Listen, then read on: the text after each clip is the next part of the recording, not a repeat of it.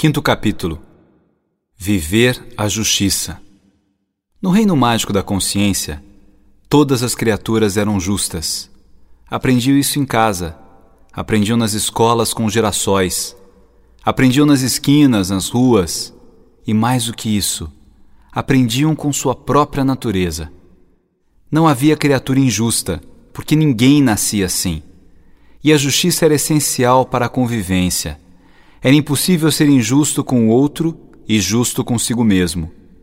A justiça só acontecia quando o eu e o outro se encontravam e formavam nós, sem sumir com o eu ou com o outro. A criatura individual e a social se harmonizavam para o desejado encontro com a felicidade.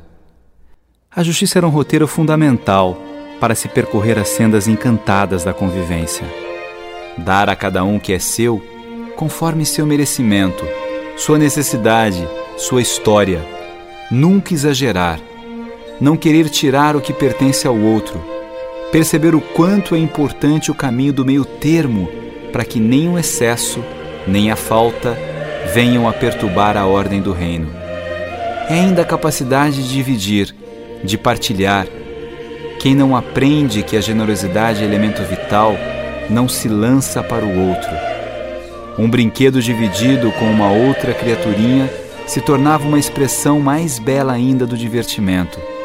Um lanche partilhado se tornava mais gostoso, mais saboroso, porque alimentava mais bocas, mais corações. O rei menino era só bondade.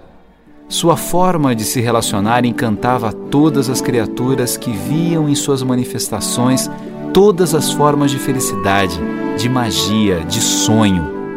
E era ele a essência da justiça, porque não precisava impor nada e nunca se colocava em posição de superioridade. Era rei, mas isso não o fazia sentir-se no direito de pisar, humilhar qualquer outra criatura. Sua majestade vinha de uma síntese entre o belo e o bom. Era profundamente belo sua beleza chamava a atenção, era fulgurante. Seu corpo menino tinha a perfeição das mais lindas miragens que existiam no reino. Olhar o rei era como enxergar paisagens impressionantes que, uma vez habitadas em nossa mente, jamais seriam abandonadas. Ninguém se esquecia do momento de encontro com o rei menino. A delicadeza de sua pele se misturava à tenacidade de seus músculos. Sua jovialidade eterna o fazia renovado a cada dia. Seus movimentos eram sempre sedutores, envolventes. O olhar trazia uma luz que sintetizava a força indescritível do sol e a poesia do luar. Era a junção de toda a beleza que alimentava o reino. E tudo era bom. Bom na acepção mais nobre do conceito. Eram todos generosos, sabiam partilhar, encantavam-se com cada criatura que conseguia evoluir e brilhar no reino. Não conheciam sentimentos mesquinhos como a inveja, a cobiça. Todos queriam que todos brilhassem e brilhassem sempre. Ninguém se preocupava em saber se havia outras tantas criaturas que chamavam atenção pela beleza, pela sabedoria, pela simpatia e pela agilidade com que transitavam de um lado ao outro. E isso aprendiam com o rei menino ele que podia tudo e, mesmo podendo tanto, não era arrogante, soberbo. Podia tudo, mas não usava seu poder para satisfazer a nenhum tipo de vontade que não fosse o bem comum. Podia tudo, mas respeitava os desejos, as escolhas e aspirações de cada criatura. Num passado muito, muito distante, houve um julgamento no reino mágico da consciência. Agora isso não era necessário porque ninguém tinha nada que merecesse ser decidido em um julgamento. A amizade era tão profunda que a justiça acontecia com extrema naturalidade. Aliás, contam as corujas que a justiça é tão linda como o amanhecer ou o entardecer. Que a justiça é como uma flor preciosa que, quando desabrocha, invade de luz e de cor os olhos dos espectadores. E que mais linda que a justiça é a amizade. Isso porque, se houver somente a justiça, e mesmo se for plena, ninguém conseguirá viver sem amigos. Ao passo que, se houver amizade, a justiça nem será necessária, A amizade plena é a mais bonita disposição de justiça, e o reino é uma amizade ampliada. Bem, houve então um julgamento no reino, mas isso há muito, muito tempo. Trata-se de mais uma dessas histórias cuja veracidade é desconhecida, a ponto de muitos a considerarem outras das tantas lendas daquele lugar. Estavam os golfinhos a nadar, a pular e a rir. Lembram que o riso era o que unia todas as criaturas do reino. O riso era a expressão do prazer, da felicidade de viver.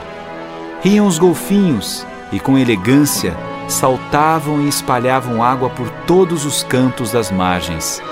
Riam as águas que, tratadas com tanta delicadeza, participavam da arte dos golfinhos. Riam e banhavam as pequenas flores que fitavam com atenção o ir e vir de cada um deles. Havia um golfinho muito especial, que brincava ainda mais do que os outros e que tinha uma curiosidade que chamava atenção. Era conhecido como golfinho voador de tantos e tão altos que eram seus saltos. Era também muito meigo e brincalhão, e ria muito. Certa feita, resolveu o golfinho voador ir além dos limites do reino. Queria ir acompanhando o curso das águas, queria ir além. Isso não era necessário, mas não era proibido também, porque nada, nada mesmo era proibido no reino. Os outros golfinhos não acompanharam nessas aventuras, até porque não tinham a mesma disposição para aqueles longos saltos. E lá se foi golfinho voador em busca de algo mais. Queria conhecer mais, saltar mais alto, espalhar mais água, fazer travessuras, ser ainda mais alegre.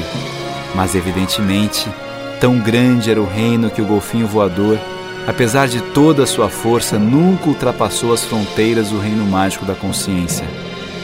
E não se sabe como nem porquê, um avestruz resolveu reclamar do golfinho, difamá-lo a ponto de dizer que ele deveria ser julgado por ter saído do reino. Dizia que, embora nada fosse proibido, esta norma estava em vigor apenas no reino. Assim, quem resolvesse sair teria de ser julgado por qualquer ação má feita fora dos limites do reino. Até porque, lembrava o avestruz, fora do reino a maldade existia sim. E insistia em solicitar uma conferência para o julgamento daquela demanda.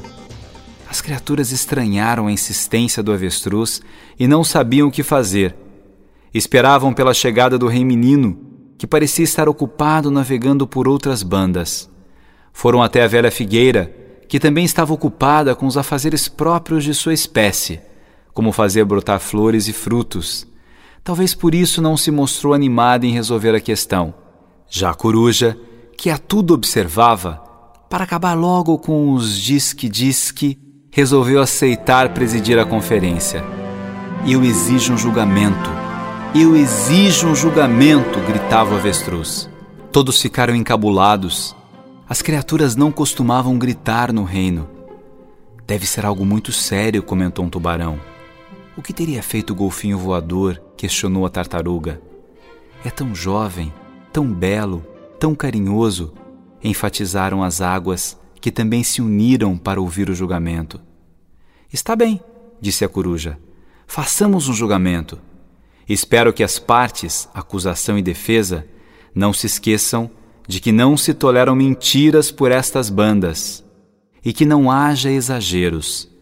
Cada um terá o direito de se manifestar sem ofender o outro. Vamos começar ouvindo os argumentos do avestruz, que foi quem solicitou esse julgamento. Não tenho nada contra o golfinho voador, começou o avestruz. Nada mesmo, insistiu. Acontece que ele se esqueceu de que é uma criatura do reino mágico da consciência e não pode existir em nenhum outro reino. Não pode dar pulos tão altos que transponham as fronteiras do reino. Sua curiosidade fez com que ele fosse longe demais. E isso não se pode permitir. Se cada criatura resolver navegar por mares não conhecidos, ou céus que se descortinam em outros horizontes, o reino correrá um grande perigo. E cabe a nós, criaturas de bom senso, não deixar que isso aconteça. E é por isso que o golfinho voador deve ser julgado, condenado e trancafiado em algum lugar, para que nunca mais nade, nem salte, nem pule, nem atrapalhe a normalidade que é tão fascinante em nosso reino. Isso servirá de exemplo a todos os outros golfinhos e a tantas outras criaturas que, porventura, tenham a insensatez de abandonar os domínios do lugar em que vivemos. O golfinho voador estava tão entristecido com a acusação que pediu para que outra criatura falasse em seu nome. E a águia se propôs a fazê-lo. A águia resolveu ser a advogada do golfinho voador, sabendo da enorme responsabilidade que tinha em não permitir que nenhuma injustiça pudesse ser feita. Não consigo entender como pode o avestruz cometer tamanha injustiça, disse a águia. Isso não é comum por aqui, prosseguiu. Como pode o avestruz afirmar que o golfinho voador deve ser julgado por ter saído do reino? Como ele pode saber? Se ele viu o golfinho voador fora do reino, é porque saiu também. E então, se algo de errado fora feito, Parece que foi feito pelos dois. Eu nunca saí do reino, retrucou a avestruz. E então como sabe que o golfinho voador saiu? continuou a águia. É que. É que. Bem. É que eu sei e não vou dizer como sei. Ora, ora, disse a coruja. Quem acusa tem de provar. Não é possível tolerar uma manifestação de indignação contra um ato que ninguém sabe se aconteceu ou não. A acusação foi sua, avestruz, e a você cabe prová-la. Então tudo bem, disse o avestruz. Vamos terminar esse julgamento. Deixe o golfinho voador continuar fazendo suas estripulias. Não quero mais acusar a ninguém e vou-me embora agora, nesse instante. Não, senhor, disse a águia. Não se pode acusar levianamente uma criatura. Fazê-la se sentir diminuída, humilhada, e simplesmente querer esquecer tudo. Agora vamos até o final, ou quem deve ser julgado é o avestruz, por acusar falsamente o inocente. É isso mesmo, decidiu a coruja. E todas as criaturas ficaram alvoroçadas. E todas ficaram impressionadas com o avestruz. Como acusar o golfinho voador sem provas? Não se pode sair por aí dizendo algo que não se sabe se é verdade ou não. A palavra é um instrumento poderosíssimo que, quando usada de forma errada, pode causar muitos e muitos estragos. O avestruz não teve outra opção e teve de contar o que aconteceu. Não se sabe o porquê. Um dia resolveu ir até o pântano, só por curiosidade. Queria conhecer o lugar que não existia, saber como era esse tal de nada. Foi meio ressabiado foi sem saber se deveria ir ou não, mas foi. Subiu pelos montes escarpados, percorreu enormes distâncias. No caminho, contemplava a beleza do reino que não se repetia nunca. Cada paisagem era profundamente diferente e profundamente nova. Aquele trajeto lhe fazia um bem enorme. Pensou em desistir algumas vezes. Acabou indo até o fim. Foi em companhia de um grilo o grilo sugeriu várias vezes que voltassem, mas se convenceu de que era apenas para saciar a curiosidade que voltariam logo depois. Chegaram ao lugar que não existia. Chegaram e ficaram profundamente chocados. O nada impressionava. Pareciam ter ficado cegos, ambos. Ficaram horrorizados. Sensação que nunca, nunca tiveram antes. O grilo fechava os olhinhos assustado e queria voltar. O avestruz foi um pouco além. O grilo deitou-se sobre o dorso do avestruz e não viu mais nada. E o avestruz acabou enterrando a cabeça para ver o pântano. Apenas a cabeça. E ela ficou escondida, bem enterrada. E quando o grilo percebeu, começou a pular e pular até que o avestruz assustado tirou a cabeça e saiu a galopes uma velocidade impressionante para bem distante do pântano. Estava a princípio muito assustado, mas depois começou a dizer coisas que deixaram o grilo chocado. Dizia que queria voar, que era muito triste ter de se cansar tanto de um lado para outro e que por mais rápido que percorresse a terra, no céu as coisas eram muito mais fáceis. E dizia que melhor do que voar era nadar, que as águas sempre auxiliavam, e ainda que tinha muita inveja do golfinho voador, porque esse era como se nadasse e voasse ao mesmo tempo. E ele, avestruz, injustiçado pelo artista que tudo criara, não tinha como nadar nem como voar, e que ele, avestruz, não tinha nem a delicadeza nem a beleza do golfinho voador, e que estava cansado de se sentir inferiorizado por isso, e que nunca mais iria rir também. Rir do quê, se a vida era tão triste e dura? O grilo ficou pasmo.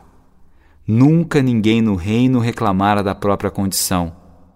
Nunca ninguém tinha sido ingrato, sentimento que, aliás, não existia em relação ao artista que criara a todos de formas e maneiras diferentes, para que nessa diferença pudessem completar-se.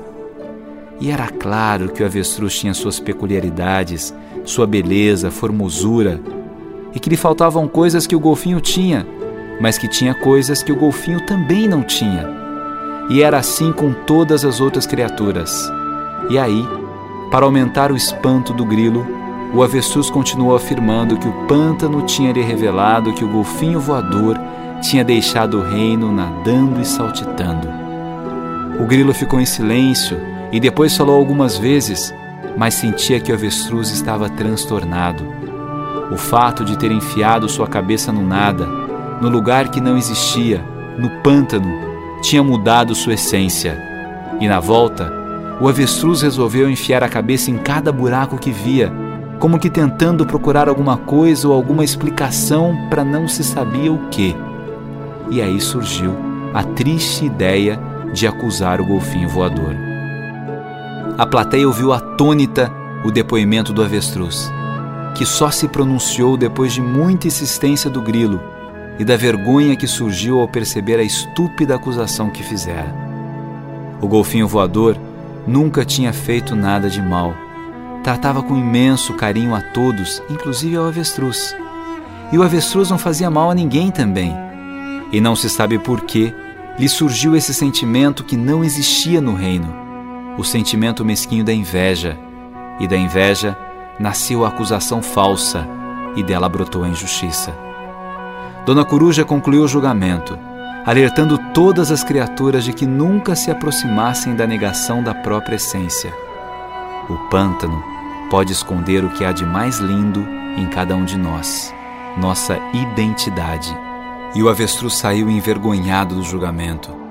Desculpou-se com o golfinho voador e prometeu nunca mais sair por aí dizendo qualquer coisa contra essa ou aquela criatura, porque isso causava um sofrimento e uma confusão enormes, e prometendo que jamais voltaria ao pântano, e ainda se aplicando uma pena de ficar um tempo recluso em algum lugar para meditar sobre o mal que fizera ao reino mágico da consciência.